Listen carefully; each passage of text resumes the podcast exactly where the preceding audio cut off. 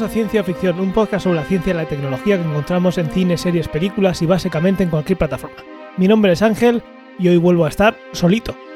Sí, y vuelvo a estar solo por problemas de agenda. Últimamente Antonio y yo no coincidimos en horarios.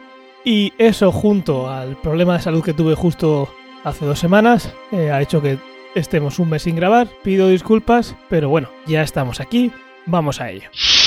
Tengo pensado que este sea un capítulo cortito porque vienen cosas nuevas y muy prontito tendréis noticias. Y entre eso y que no estoy con Antonio y ya sabéis, los podcasts así más largos prefiero hacerlos con él, pues eso va a ser algo cortito.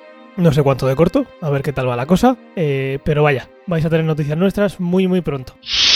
Voy a empezar hablando de que he visto o leído recientemente. Y es que he retomado de nuevo el libro de Contact, eh, ese libro de, de Carl Sagan que tanto hemos nombrado aquí. Y eh, como sabéis y ya hemos comentado aquí, hay una película de Contact que tiene el mismo nombre y esa película me gustaría que la viéramos Antonio y yo y hablar de ella en el futuro y eso es lo que he estado viendo. Desde Adastra, en el último capítulo que, que hablamos de ella, eh, no he podido ver nada más de ciencia ficción, pero vaya, eh, no os preocupéis que os traeremos material para eh, próximos capítulos y seguir comentando cosillas como siempre. Por otro lado, eh, tengo pendiente varias películas sobre viajes en el tiempo para seguir preparando ese especial que haremos de, viajes en el tiempo, Antonio y yo, que muchas veces hemos comentado, es algo que hay que hacer sí o sí. Tenemos un montón de material y hay algunas cosillas nuevas que están saliendo que estoy leyendo que tienen buena pinta y quiero prepararme para que llegue ese momento y ya también os iré informando. Bueno, vamos a empezar con una noticia que salió hace unos días, que es la supremacía cuántica. Seguro que habéis leído que eh, Google ha publicado un artículo en la revista Nature y ha levantado polémica porque Intel está también trabajando eh, en ese campo y os comento un poquito para que no os hayáis enterado del tema. En el artículo de Nature, eh, Google habla de su supremacía cuántica. bueno, supremacía cuántica es el punto que no sabemos cuándo llegará. Google dice que ya ha llegado. ¿Qué significa supremacía cuántica? Pues la supremacía cuántica es un punto en el, en el, tiempo que Google dice que ya ha llegado en el que los ordenadores cuánticos son superiores a los ordenadores tradicionales que conocemos. Eh, no os voy a machacar mucho con el tema porque en el capítulo 2 ya hablamos de superordenadores y de computación cuántica, pero eh, básicamente lo que dice Google es que ha resuelto un problema en 200 segundos aproximadamente, son 200 y algo, un poquillo más de 3 minutos, ha resuelto un problema que a un ordenador, eh, a un superordenador le llevaría 10.000 años de, resolver. Intel, que es la otra gran empresa que está eh, apostando muchísimo por la eh, computación cuántica y tiene ordenadores muy muy potentes con esta tecnología, afirma que realmente esto no es así porque Google ha usado un problema muy específico que, como ya hablamos en su momento, eh, los ordenadores cuánticos pensamos y se piensa hoy en día que no van a servir para todo. Por ejemplo, nosotros tenemos eh, en el ordenador, en los ordenadores convencionales tenemos la CPU y tenemos la GPU. La GPU es muy rápida para hacer tareas de vídeo y otros tipos de cuentas en los que se usa también la GPU por su arquitectura, pero no siempre se usa la GPU para hacer las cuentas. Está la CPU que en muchísimas, muchísimas ocasiones para eh, cuentas y cálculos eh, tradicionales sigue siendo superior. Igual que no usamos la GPU para todo, aunque en, algunos casos es muy, muy superior, se piensa también que esa eh, supremacía cuántica nunca llegaría, o de llegar, llegaría dentro de muy, mucho, pero suponiendo que no llegaría, pero la gente que dice que no llegará es porque realmente será eh, ordenadores que sean muy, muy potentes y muy específicos a la hora de hacer ciertas tareas y hagan que eso sea mucho más evidente y mucho más, eh, mucho más evidente de usar y mucho más fácil de calcular, igual que una moneda es muy buena calculando probabilidades del 50% por su construcción, pues ese ordenador podría ser un equivalente en el caso de cálculos que estén muy pensados para esa arquitectura. Intel, eh, por su parte, dice que con el superordenador que eh, ellos tienen, eh, son capaces de hacer esa, esa cuenta en unos días. No son 10.000 años, pero también es verdad que ese mismo problema no lo pueden resolver en tan poco tiempo como el ordenador de, de Google. La, la, polémica sigue ahí y seguirán saliendo eh, cálculos y seguirán saliendo problemas y seguirán saliendo artículos hablando de la supremacía cuántica. Ya os digo, mi opinión es que nunca habrá una supremacía cuántica si los ordenadores tradicionales siguen evolucionando por otra parte. Eh, además de que, bueno, hay quien piensa que cuando se sigan eh, subiendo qubits y qubits, que ya hablamos en su día, va a llegar un momento en que el ordenador va a dejar de ser un ordenador cuántico y va a comportarse como un ordenador tradicional. Pero bueno, como he dicho, no quiero meterme mucho en líos. Eh, os dejaré también el enlace para que veáis eh, el artículo y le echéis un vistazo, pero eso, básicamente Google ha hecho una operación súper complicada con un ordenador eh, cuántico que hace que sea mucho más rápido que otros ordenadores convencionales y entonces es el debate ahí de si por fin los ordenadores cuánticos son más rápidos que, que los ordenadores tradicionales. Y eso, una vez que cuando te ves el artículo también con lo que dice Intel te das cuenta que es eso, es un problema que es bastante más complicado para un ordenador tradicional de lo que podría ser. Digamos que se lo han puesto en bandeja ese ordenador, con muchas comillas, eh, pero la verdad es que es un momento muy interesante para, para estar vivo y ver cómo van evolucionando estas super máquinas.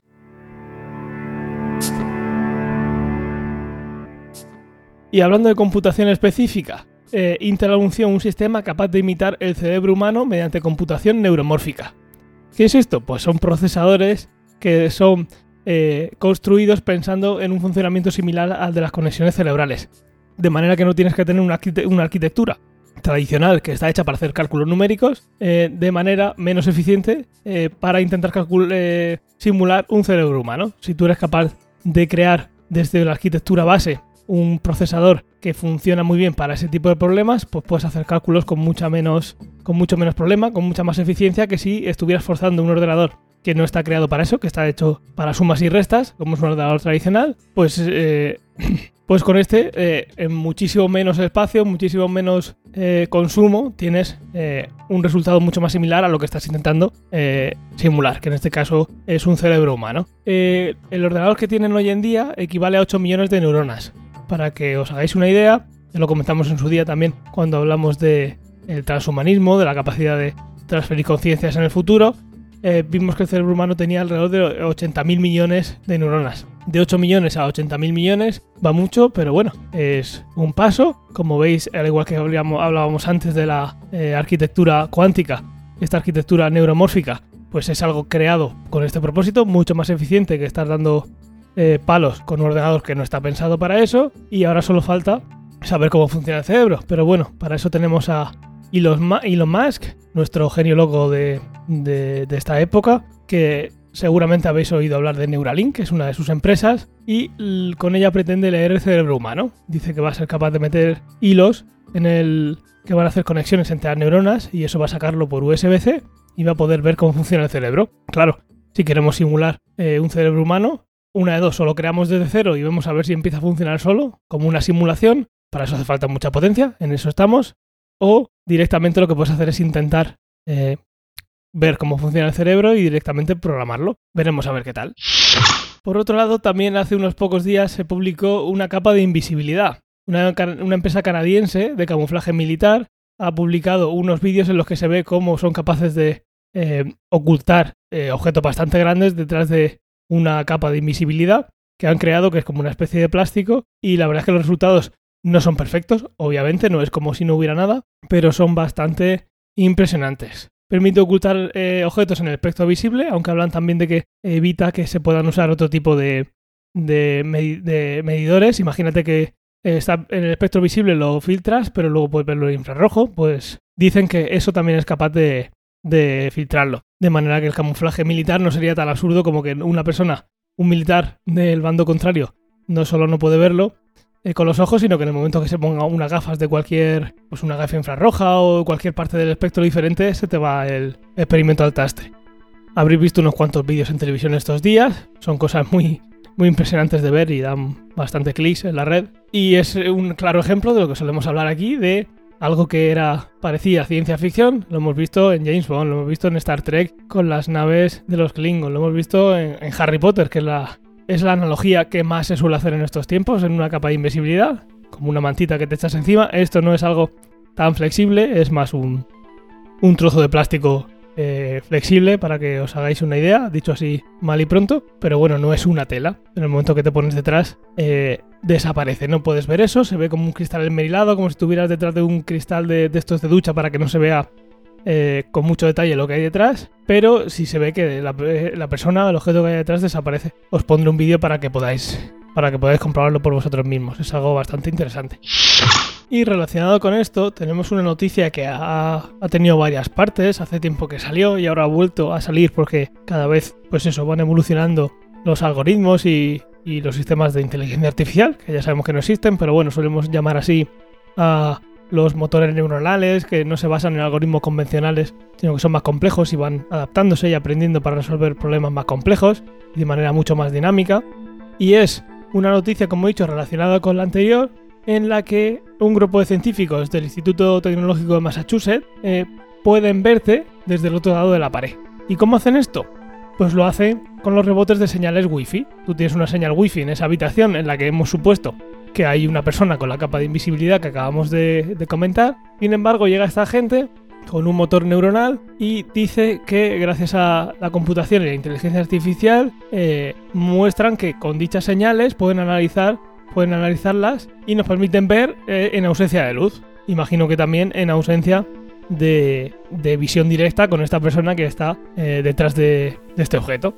¿Cómo funciona? Pues lo que hace es detectar la señal wifi y cómo rebota em, en los objetos, en este caso en las personas, y puedan analizar esas señales, señales eh, que son muy complejas y muy débiles en cuanto a su cambio cuando hay una persona que se mueve, pero teniendo un ordenador potente y teniendo este algoritmo que acaban de, de diseñar, de aprendizaje automático, dicen que son capaces, y la verdad es que en el artículo que también os pondré las imágenes se ve, se ve muy bien, pueden ver dónde están las personas detrás de, en la oscuridad o detrás de una pared, siempre que en el otro lado haya señal wifi y hoy en cualquier edificio vamos a tener prácticamente eh, señal wifi en cualquier sitio, podemos estar viendo y no solo a la persona, sino quizás qué está haciendo, está moviéndose, si está bebiendo, si eh, lo tiene los brazos levantados, ya lo veréis. Pues eso, yo creo que con esto se acabaría el invento de, la anterior empresa, con esto se iría un poquito al traste, pero bueno, la verdad es que es un poquito más de broma. Estos son cosas muy diferentes, pero mira, mientras que hay uno intentando que no lo vean, el otro eh, en otro laboratorio está intentando hacer lo posible para verte, aunque tengas una pared en medio y o no haya luz o tengas un, un objeto de camuflaje, el wifi va a atravesar eso y va a dar a los objetos y con un análisis muy exhaustivo de esa señal, Wi-Fi puede ser capaz de ver eh, detrás de las paredes. Una pasada. Y cambiando ahora de tercio, volvemos a los viajes eh, planetarios. Eh, alguna vez he hablado yo de mi deseo de que se pudiera viajar de una parte del mundo a otra muy rápidamente. También hablamos que Elon Musk, en otro de sus proyectos, tiene pensado que viajemos de una parte a otra del planeta con un cohete. Como ya sabéis, los cohetes de SpaceX son reutilizables. Pues bueno, puedes lanzar un, cohete con personas y que aterrice con el sistema autónomo que tiene y con eso viajaríamos muy rápido. Bueno, mientras que eso llega, hace unas pocas semanas las agencias espaciales de Australia y Reino Unido dieron a conocer un proyecto en el cual quieren eh, volver a revivir el avión eh, supersónico. Todos acordaréis del Concorde. Durante un tiempo se podía eh, volar de manera supersónica, pero eso tenía muchos problemas de seguridad y el proyecto se abandonó y desde entonces no, no ha vuelto, no hemos tenido esa ocasión de volver a subirnos en un avión comercial que sea capaz de superar la barrera del sonido. Eh, y con este nuevo sistema que dicen que están preparando, seríamos capaces de volar desde Sydney hasta Londres en solo 4 horas. Y esperan que esto esté listo para la década de los 30. Según explicaron, esto va a ser posible gracias a un nuevo motor hipersónico que estaría impulsado por hidrógeno y oxígeno, en lugar del queroseno que es lo que se, usa hoy en día. Según explicaron, el motor que impulsaría esta nave estaría fabricado por Reaction Engines, es una compañía que ya tiene desarrollado hoy en día eh, el concepto y están por fabricar los primeros prototipos para pruebas. Y apuntan que van a tener lista la primera aeronave para la década de los 30. A ver si, si esto se confirma o si hay más empresas que se puedan intentar meter en esto para, cambiar la tecnología que tenemos hoy en día y que volvamos a poder volar eh, más rápido de una manera igual de segura que hoy en día o incluso más, porque eh, afirman que se podría ir en Mach 5,4 para luego acelerar a Mach 25 en el espacio. De manera que con esto se iría tan tan rápido. no sería un cohete, pero casi. Además, el motor de hidrógeno y oxígeno eh, sería más ecológico y barato que la tecnología actual. Eso está por ver. Imagino que lo de hidrógeno y oxígeno, pues claramente está claro que será más ecológico. Que sea más barato, pues en principio no será, imagino yo, pero oye, ojalá esto encima sea más barato, aunque sabemos que los precios de los aviones eh, y encima con ese nivel de exclusividad que tendrán los primeros años, de ser los pocos eh, aviones que se que vuelan a esa velocidad y que además se usarán para hacer viajes muy muy largos, yo creo que el coste a nuestro bolsillo va a seguir siendo bastante bastante alto. Y por último, una noticia que creo que puede tener, espero que pueda tener eh, implicaciones dentro de unos años y que luego recordemos ese momento en el que poca gente le haría caso en su momento, pero oye, mira, recordad que hace unos años se creó eso y eso cambió, cambió el mundo. Pues podría ser una de estas. Y es que eh, en la Estación Espacial Internacional han sido capaces de mezclar cemento. Y lo han logrado por primera vez con un resultado distinto al terrestre, pero muy prometedor. ¿Y por qué considero que esto es importante? Pues que llegará un momento en el que estaremos en la Luna, estaremos eh, volando por el espacio, estaremos en una estación espacial alrededor de otro planeta y nosotros tendremos que construir eh, edificios y eh, lugares donde habitar.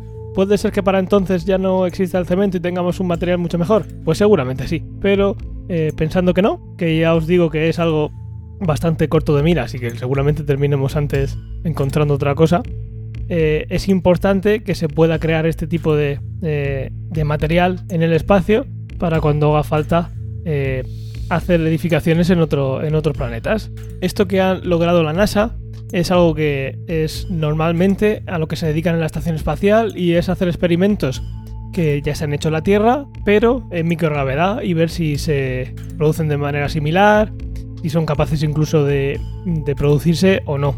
Algo tan, digamos, tonto entre comillas, como hacer experimentos en la Tierra que son súper evidentes, pues una vez que no tiene gravedad, la cosa cambia mucho y hay muchísimos aspectos de la vida, tanto de biología como ciencia de materiales, que día a día prueba en la estación espacial para ver eh, cómo se comportaría eh, en ese ambiente y también para pensar en futuras misiones que puedan necesitar de, de esa creación de ese material o de ese elemento o de crecer tal bacteria o cualquier historia que algo tan simple como tener gravedad aquí en la Tierra, eh, en el momento que no lo tienes, puede ser que eso no se comporte como, como tú esperabas. En realidad el proceso no ha distado mucho del estándar, mezclando los, los componentes típicos del cemento. Sí que es verdad que hace falta agua, y si estamos en la Luna, pues ese elemento no lo tenemos, aunque eh, en este caso la mezcla se dejaba hidratar hasta 42 días, que es algo que no sé deciros ahora mismo cuánto hay que dejar el cemento aquí, pero 42 días eh, seguro que no es mucho, mucho menos. El resultado es que la mezcla de cemento hecha en condiciones de microgravedad puede solidificar tal y como lo hace la Tierra. Pero eso sí, el cemento espacial tiene unas propiedades microscópicas que son distintas de la terrestre por, eh, bueno, porque no está la gravedad para, para hacer su magia. Los investigadores de este estudio dicen que la falta de gravedad hace que el cemento tenga una densidad uniforme a diferencia de la estructura que se presenta por capas en la Tierra y según eh, la autora del estudio, esto debería hacerlo más fuerte que el que se produce en la Tierra. Pero por otro lado, queda más poroso.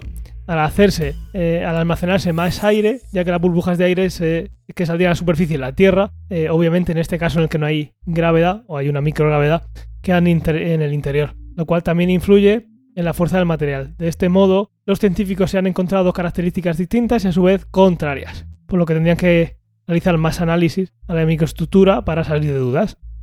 Si consiguen eh, eliminar el aire eh, sin tener que hacer muchas historias y además por no, tener, por no ser por capas es más duro, pues mira, saldríamos ganando todos. ¿Puede tener en el futuro utilidad eh, hacer cemento en el espacio? Pues seguramente no. En una nave espacial no, pero si estamos en, un, en la Luna, que tiene un sexto de la gravedad, pues sabiendo cómo se comporta el cemento al crearlo en la Tierra y cómo se comporta al crearlo en gravedad cero, pues sí podemos tener una estimación de qué puede pasar por el medio y eh, hacernos entender eh, en todas las situaciones de gravedad que podemos encontrarnos cómo de fiable va a ser ese, ese material.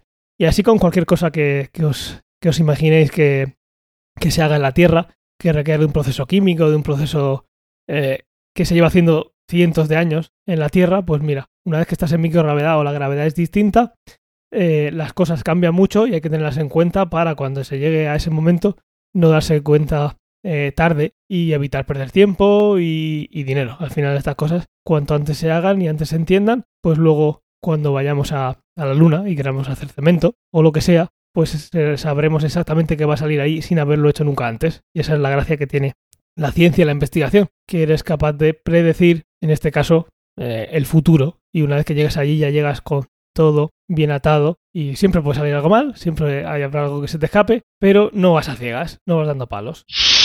Y esto sería todo por este episodio. Eh, como digo, tendréis noticias pronto nuestras y espero que esas noticias os gusten y a ver si vuelven mis horarios a ser eh, un poco más cambiantes y, podemos coincidir más con, con Antonio.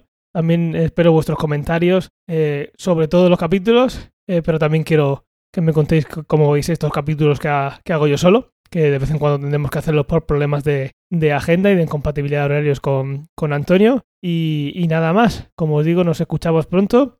Espero que os haya gustado el episodio y un saludo.